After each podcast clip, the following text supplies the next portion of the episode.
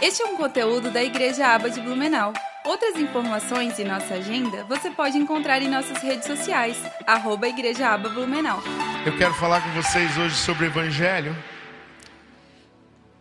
E eu tenho me preocupado um pouco, eu tenho orado assim e pensado, porque hoje muitas pessoas Falava com o Guilherme esses dias na escola, a gente tem que mudar um pouco a nossa escola de missões, né? E plantação de igreja, vocês viram a do Uruguai, né?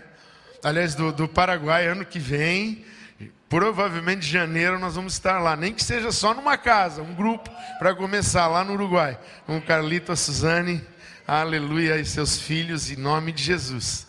Nós vamos plantar igrejas. O rio está começando a fluir, vai fluir por esse planeta inteiro em nome de Jesus. Mas estava conversando com ele disse assim: Sabe, Guilherme, o que tem me assustado, e eu tenho percebido isso na minha vida, a gente vai trabalhando, a gente vai se envolvendo com tantas coisas, a gente começa a fazer e a gente começa a botar o foco no que precisa ser consolidado, terminado, e quando a gente vê, a gente não está pregando mais o Evangelho. E a gente às vezes até já está assim, com ele muito superficial, a gente parece que está é, querendo andar é, fora das águas, né?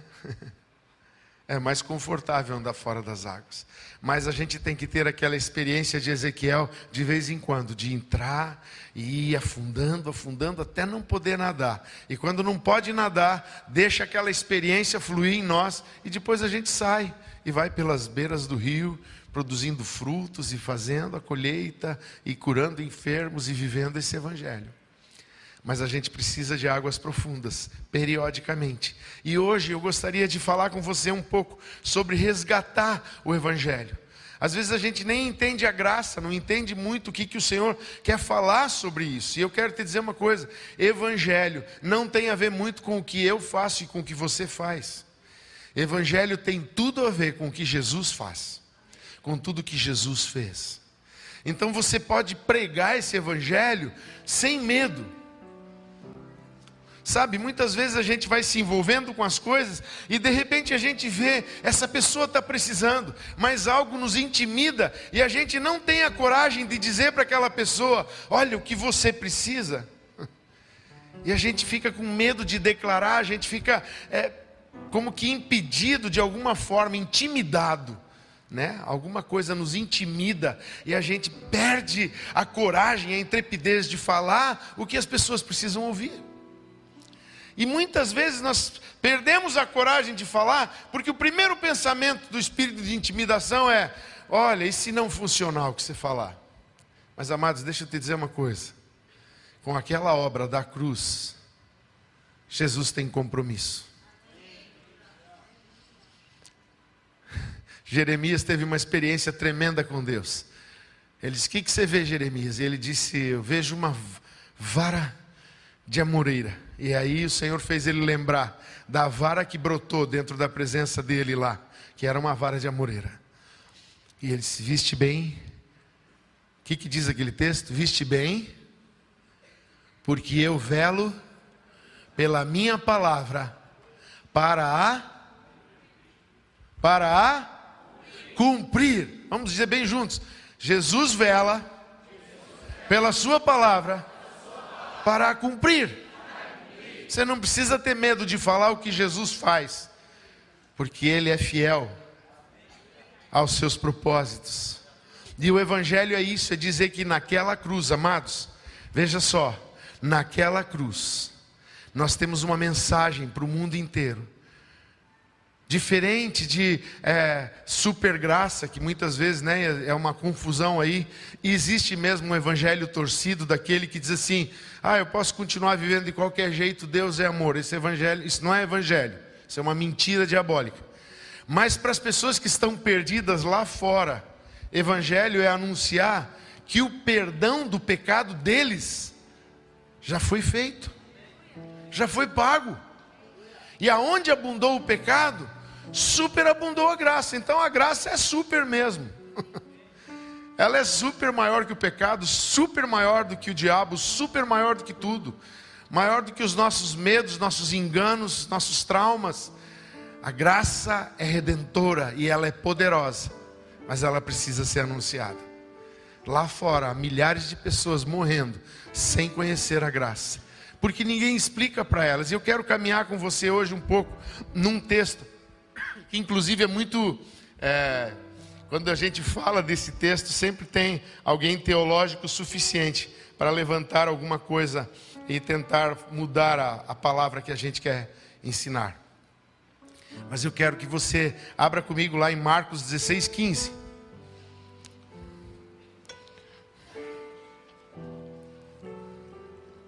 Marcos 16, 15.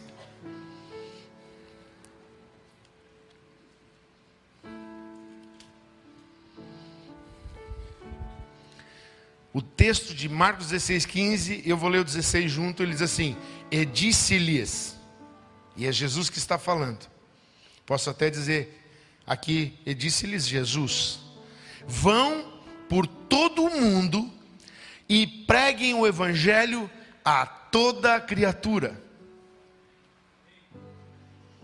Jesus falou isso.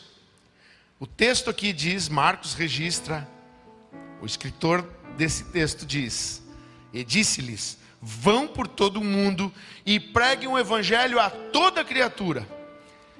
E ele completa dizendo: Quem crer e for batizado será salvo, quem, porém, não crer será condenado.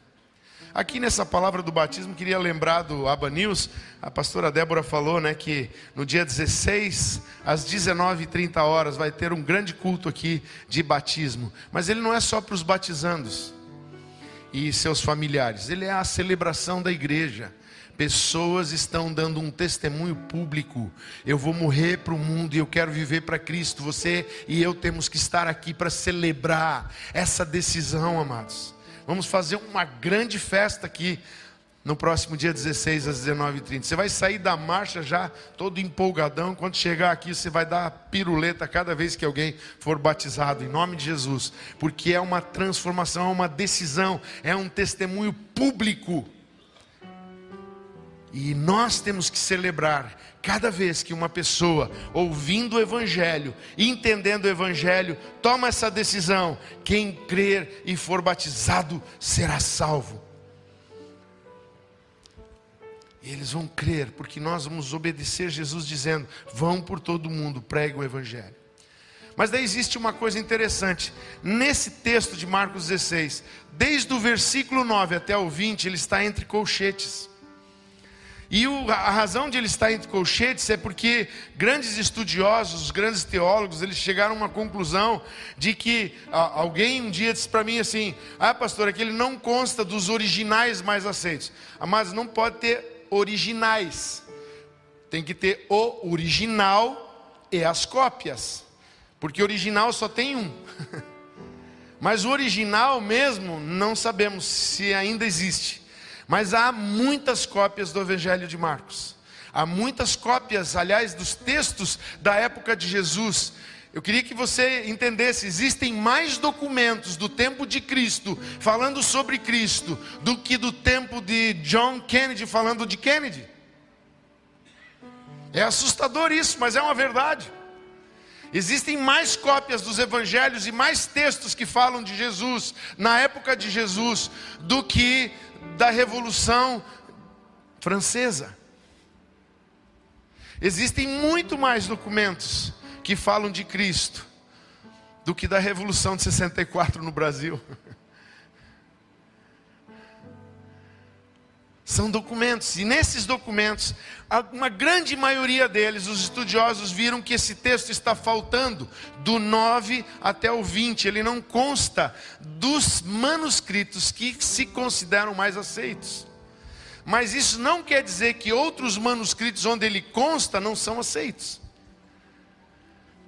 A palavra mais aceitos não descredibiliza a aceitação dos outros manuscritos. Então não podemos jogar o texto fora. Ele foi escrito. Até porque o capítulo sem esse texto, ele fica inacabado. Ele fica incompleto. Parece que ele termina no vácuo. É como se o escritor estivesse colocando ali e tido um ataque cardíaco, morreu e acabou o evangelho.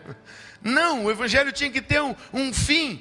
E esse evangelho, esse texto que eles muitas vezes ficam em dúvida, mas que está numa grande parte dos manuscritos daquela época, esse texto é o texto que fecha com chave de ouro a vontade de Jesus e a razão de um evangelho ser escrito. Todo o evangelho de Marcos, se ele tivesse sido apagado e só ficasse esse texto de Jesus, ele teria mais impacto do que todo o evangelho de Marcos. Não estou dizendo que o evangelho de Marcos não impacta, porque tem muitas revelações, muitos testemunhos, muitas histórias do que Jesus fez. Marcos foi influenciado pelo apóstolo Pedro para escrever.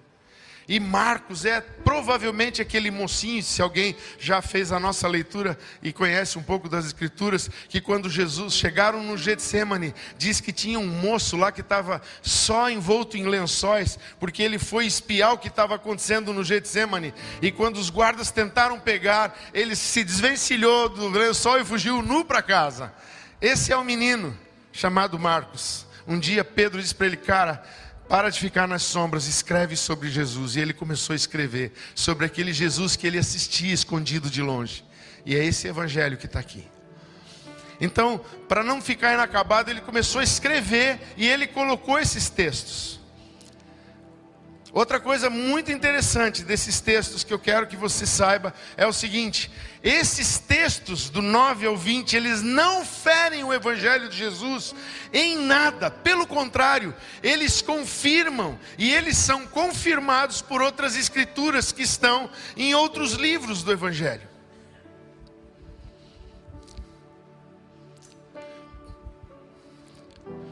Observe comigo, quem pregou esse evangelho até ele chegar até nós. A Bíblia diz: João Batista chamava as pessoas ao arrependimento, porque o reino de Deus estava próximo, Mateus 3:2.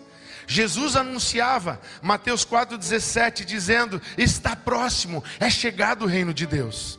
Marcos 1, 14 15, ele fala a mesma coisa. Depois que João Batista foi preso, passou Jesus a anunciar o Evangelho, dizendo que era chegado o reino de Deus. Então Jesus pregava o Evangelho. Os discípulos foram enviados, está lá em Mateus 10, 5, 7, 8, dois em dois. Ele disse: Vão e preguem o Evangelho. Ele ordenou que os discípulos, quando foram de dois em dois, os doze, eles pregassem o Evangelho, curassem os doentes, expulsassem demônios. Abra lá comigo, Mateus capítulo 10. Esse texto confirma o texto de Marcos 16, 9 em diante. Ele diz assim, versículo 5: Jesus enviou esses doze, dando-lhes as seguintes instruções: Não tomem o caminho que leva aos gentios, nem entrem na cidade dos samaritanos, mas de preferência procurem as ovelhas perdidas da casa de Israel. Pelo caminho, preguem que está próximo o reino dos céus curem os enfermos, ressuscitem os mortos, purifiquem os leprosos, expulsem os demônios. Vocês receberam de graça, de graça deem. É o que está escrito em Marco. E esses sinais seguirão os que creem. Em meu nome expelirão demônios. Então, há textos que confirmam esse texto. Não é uma heresia o que está escrito ali. Pelo contrário, ele é o epílogo do Evangelho. Ele é a essência do Evangelho de Marcos ele é a revelação da vontade de Jesus. O texto também é confirmado em outras passagens bíblicas. Por exemplo, João 14, 12 diz: Quem crê em mim fará as mesmas obras que eu faço, e outras maiores do que estas fará, porque eu vou para meu Pai. E é o que Marcos diz: que depois de ter dito estas coisas, ele foi elevado aos céus. E aqueles que viram ele ser elevado aos céus foram e pregaram o Evangelho.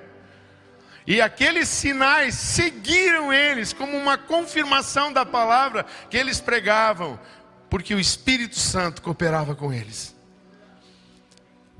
O texto do Evangelho de Marcos, que está entre colchetes e que talvez alguém um dia venha dizer para você, mas ele não consta ele é muito forte, ele é totalmente bíblico, ele é totalmente teológico, ele é totalmente aceito.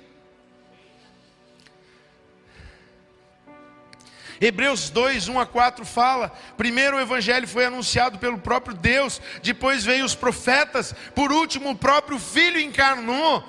E ele, os que ouviram ele também pregaram, e esses que ouviram ele pregaram, foram seguidos de manifestações, de sinais e prodígios. É o que Marcos estava falando, ele foi confirmado. É um texto totalmente confirmado.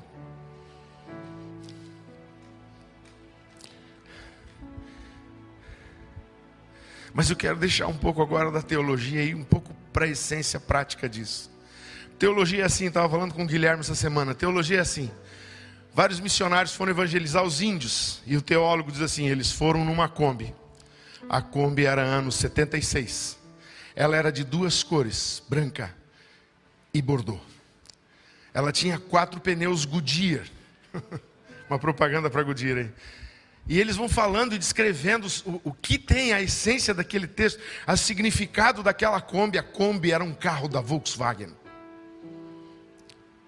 Mas daí vem um pregador pentecostal e ele diz assim: ó, a mesma história, eu vou escrever a mesma história, e eu vou deixar um pouco de lado a teologia. E eles assim, e eles foram uma Kombi, amados, tinha tanto carro bom para ir, mas tiveram que ir numa Kombi.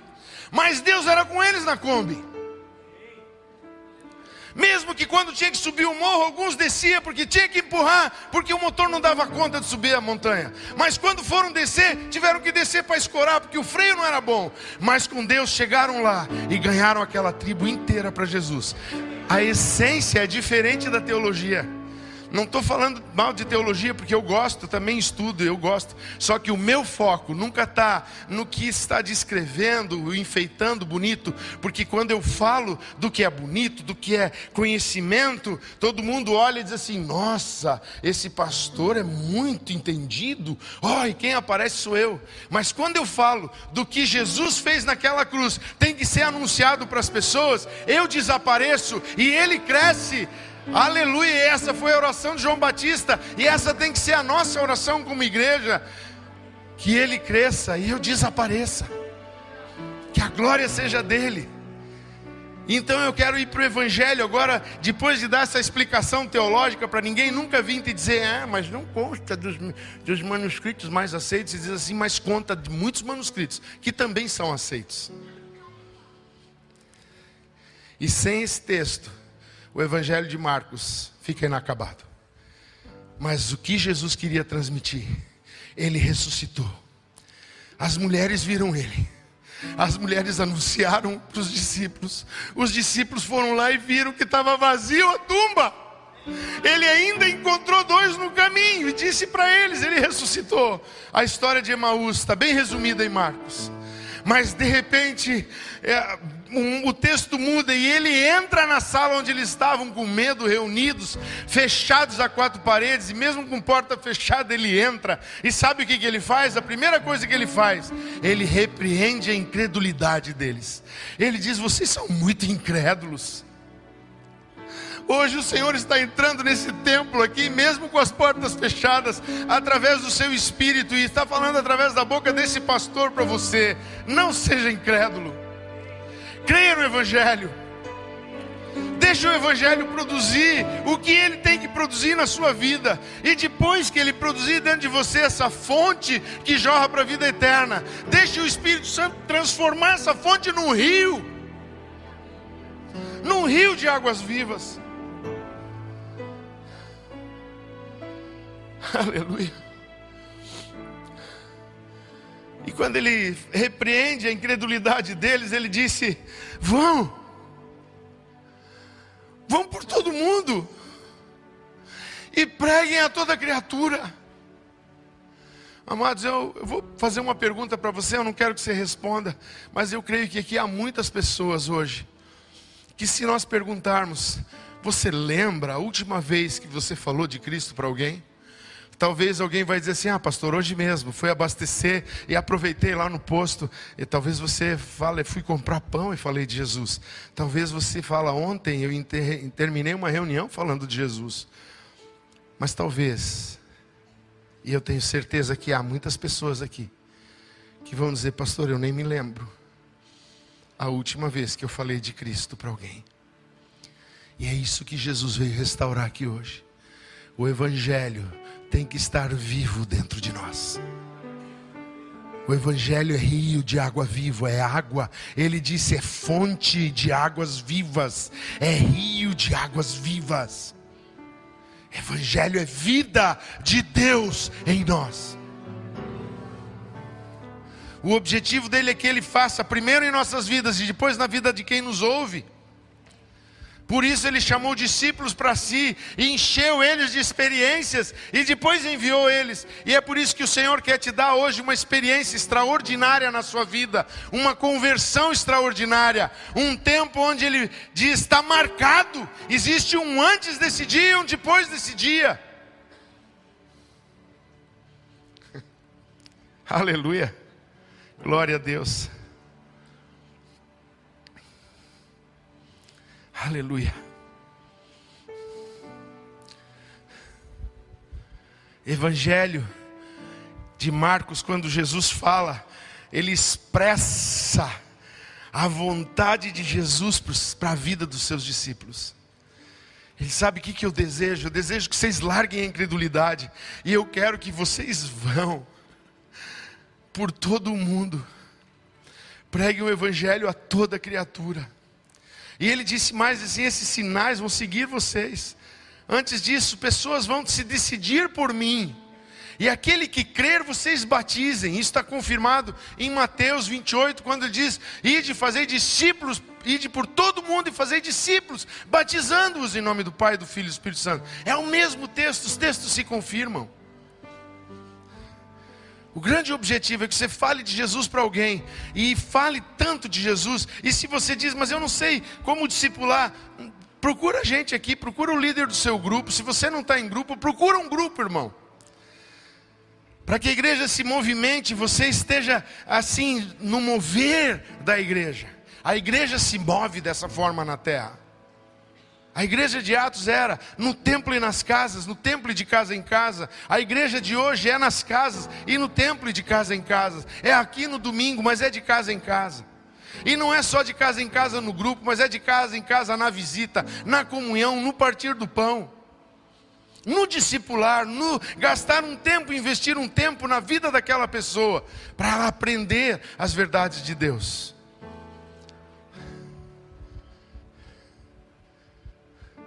O que esse evangelho descreve é exatamente o que aconteceu com aqueles primeiros discípulos. Quando Jesus declara todas aquelas coisas em Marcos, se você for ler a história de Atos, você vai ver que tudo aquilo que está escrito aqui aconteceu. A sombra de Pedro curava. Muitos sinais e prodígios eram feitos pelas mãos dos apóstolos. Curas, Dorcas foi ressuscitada. Pedro foi para a casa do Cornélio, o Espírito Santo caiu enquanto ele pregava o Evangelho e encheu aquela casa do Espírito Santo. Tudo isso que esse Evangelho fala nesses versículos que alguém diz que não está nos manuscritos mais aceitos, é exatamente o que aconteceu com a igreja do primeiro século.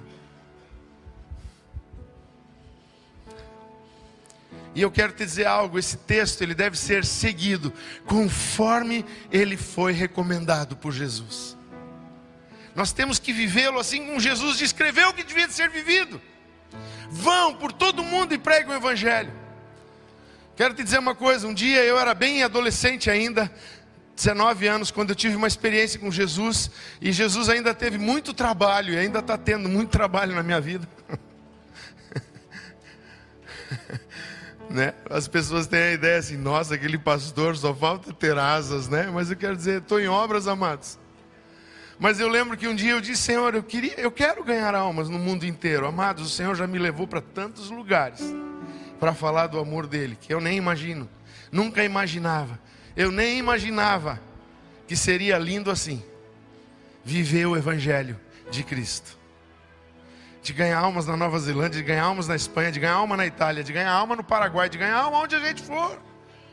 Primeiro culto no Paraguai, eu preguei sobre uma palavra é, que a gente tem anunciado aqui. As mulheres já ouviram essa palavra, a pastora Helene pregou. As nossas palavras devem estar alinhadas com as nossas orações. Foi isso que eu falei. Exortei a igreja a aprender a orar lá, para uma igreja que está nascendo, orar corretamente e falar corretamente. Mas como eu sou aquele pastor que gosta de fazer apelo, no final eu fiz um apelo, disse: quem quer fazer uma aliança com Jesus, vem à frente. Quatro pessoas vieram aceitar Jesus almas no Paraguai.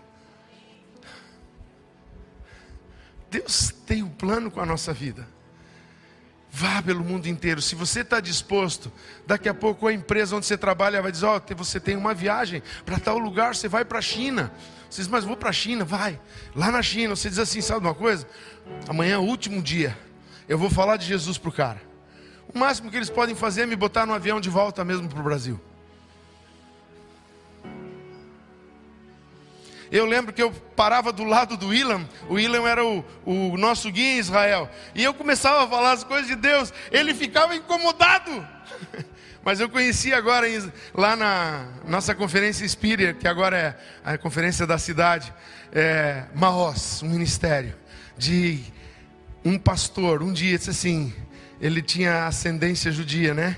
Ele disse: se eu não colocar uma igreja que tem, aceita Cristo, que seja messiânica aqui, um dia eles não vão deixar ela existir em Israel. E é verdade, hoje é proibido criar uma nova religião, mas ele registrou ela lá. E hoje pode ter uma igreja que fala de Jesus em Israel, porque aquele pastor teve a coragem de expor lá: eu sou judeu, mas eu sou messiânico.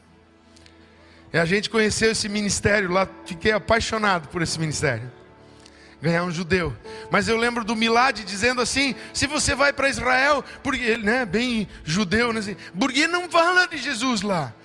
Se você for pego, vão te extraditar, manda volta para o Brasil. Se eu for pego como judeu, vou preso, vou ficar sempre preso.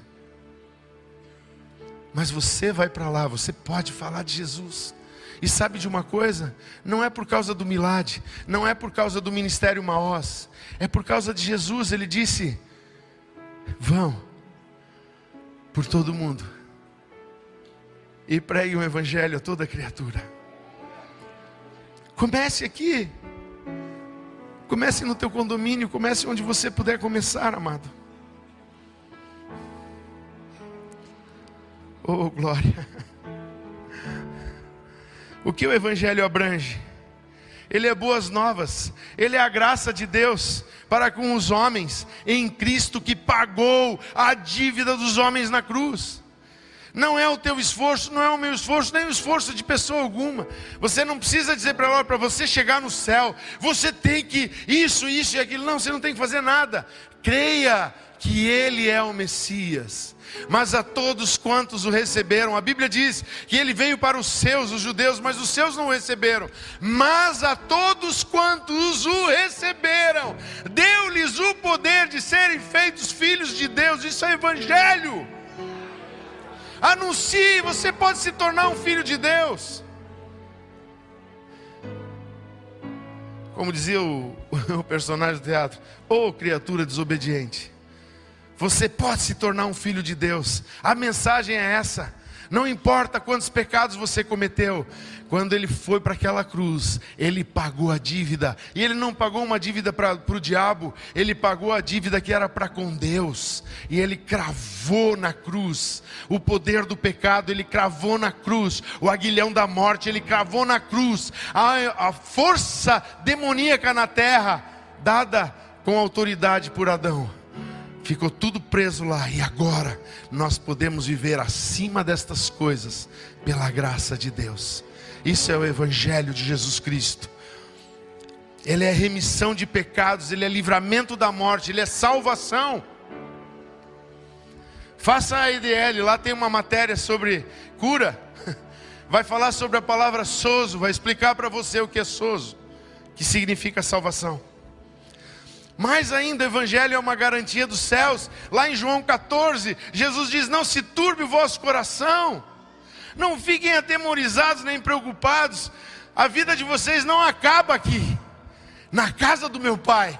há muitas moradas, e eu vou preparar lugar para vocês. Isso é evangelho, é dar uma esperança, é uma vida além da morte. Isso é evangelho, amados. É isso que nós devemos de pregar para as pessoas. É isso que nós devemos de anunciar. Há milhares de pessoas morrendo na desilusão, no medo, na depressão, porque não sabem o que vai ser da vida delas. E a gente tem a mensagem que diz para elas o que Deus disse a respeito da vida delas. E nós não pregamos. Mas nós vamos pregar. Porque hoje é um dia de transformação nesse lugar. É vida eterna. 1 João, capítulo 5, versículo 11 diz assim: E o testemunho é este: que Deus nos deu vida eterna, e esta vida está no seu Filho. Isso é Evangelho. Tudo que envolve Jesus, tudo que Jesus é, tudo que Jesus fez, toda a garantia que Ele dá, é Evangelho, é a boa nova. Não se turbe o vosso coração. Crede em Deus, crede também em mim devemos obedecer isso com fé, amados, fazer com consciência. Pregar o Evangelho tem que ser um Evangelho consciente. Eu sei o que estou fazendo, eu sei o que estou pregando, porque eu vou prestar conta disso. Se você for observar Mateus 25, 14 a 30, ele fala da parábola dos talentos. A um deu cinco, a outro deu dois, a outro deu um, mas pediu contas. O que, que você fez com o que eu te dei? Vai chegar o dia que nós vamos chegar no céu. Isso está lá em Ezequiel, grave para ser uma tarefa para você e você que nos assiste em casa. Guarde lá. Ezequiel capítulo 3 e Ezequiel capítulo 33. Lá fala: se eu te enviar a falar para o perverso que ele está indo para a morte, no caminho perverso dele, e você não anunciar que ele está indo num caminho de morte e ele morrer nesse caminho, eu vou requerer o sangue dele das suas mãos. Está escrito. Se nós não anunciamos, vamos ter que prestar contas.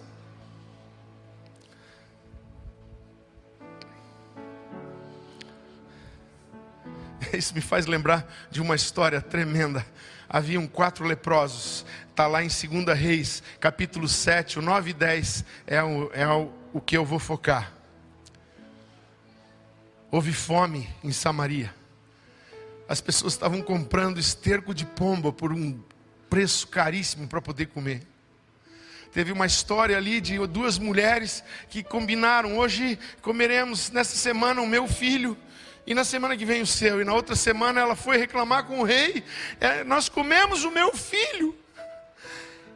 E ela escondeu dela, e o rei rasgou as suas vestes, e todo o povo viu que ele estava vestido de saco por baixo. Muitas vezes a gente até está se humilhando na presença de Deus, mas a nossa carne vende uma imagem poderosa. Aquele rei teve que expor que toda aquela pompa dele não tinha valor algum, que ele estava era vestido de saco na presença de Deus. O profeta Eliseu deu uma palavra profética sobre aquele lugar. E havia quatro leprosos, eles não podiam morar na cidade porque eram leprosos. E entre a cidade e o arraial dos Círios estava lá quatro leprosos. E eles pensaram assim: na cidade não nos deixam entrar na cidade não nos deixam entrar. Se nós formos lá no arraial dos Círios, eles vão nos matar. Mas se não nos matarem, vão nos dar de comer. É um risco que temos que correr. E eu aprendo com eles. Porque se eu vou lá pregar o evangelho para as pessoas, podem me matar. Mas é um risco que eu posso correr. Porque eu posso ir lá pregar para eles na Ucrânia, eu posso pregar no Paquistão, eu posso pregar onde nós temos ajudado muitos missionários, e eles vão ser salvos lá, por essa mensagem. O que, que aconteceu? Eles foram e chegaram no arraial, amados, estava lá os animais amarrados, as mulas com as cargas, os cavalos, a barraca com todas as coisas dentro, víveres, alimentos, roupas, riquezas, dinheiro, mas não havia pessoas. A Bíblia diz que Deus deu um grande barulho de cavalos e de carros, e eles pensaram: o rei de Israel é, contratou um exército contra nós e fugiram, e os leprosos foram lá, comeram do bom e do melhor, eles pegaram um monte de riqueza, esconderam, e daí disseram: o que vamos fazer? Vamos, vamos para outra barraca, vamos para outra tenda. Chegaram na outra tenda e começaram a ver coisas gostosas para comer de novo, e só que eles disseram assim: mas nós estamos em pecado porque a cidade está morrendo de fome, nós temos a boa nova, nós temos que anunciar a boa nova para a cidade. Amados, é esse o espírito do Evangelho. Você descobriu a fonte do suprimento em Jesus. Tudo que você precisa, a tua alma foi redimida, a paz invadiu o teu ser. Não importa as circunstâncias, você está vivendo a glória de Deus dentro de você, mas a cidade está morrendo. Quatro leprosos falam de quatro evangelhos, evangelhos escritos por homens que eram pecadores, mas que foram resgatados. O evangelho não é pregado por anjos, ele é pregado por pessoas como eu e você.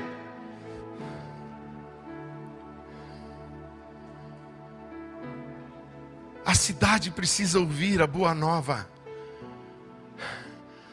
A cidade precisa conhecer a mensagem.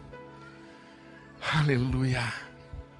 A cidade precisa ouvir esta mensagem. Romanos capítulo 10, leia comigo lá, rapidinho. Estamos quase encerrando.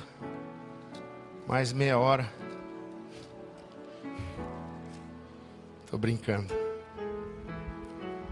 Romanos 10, capítulo 10, versículos 13 em diante, diz assim: porque todo aquele que invocar o nome do Senhor será salvo. Mas daí vem o 14 e diz assim: Como, porém, invocarão aquele em quem não creram? E como crerão naquele de quem nada ouviram? E como ouvirão se não há quem pregue?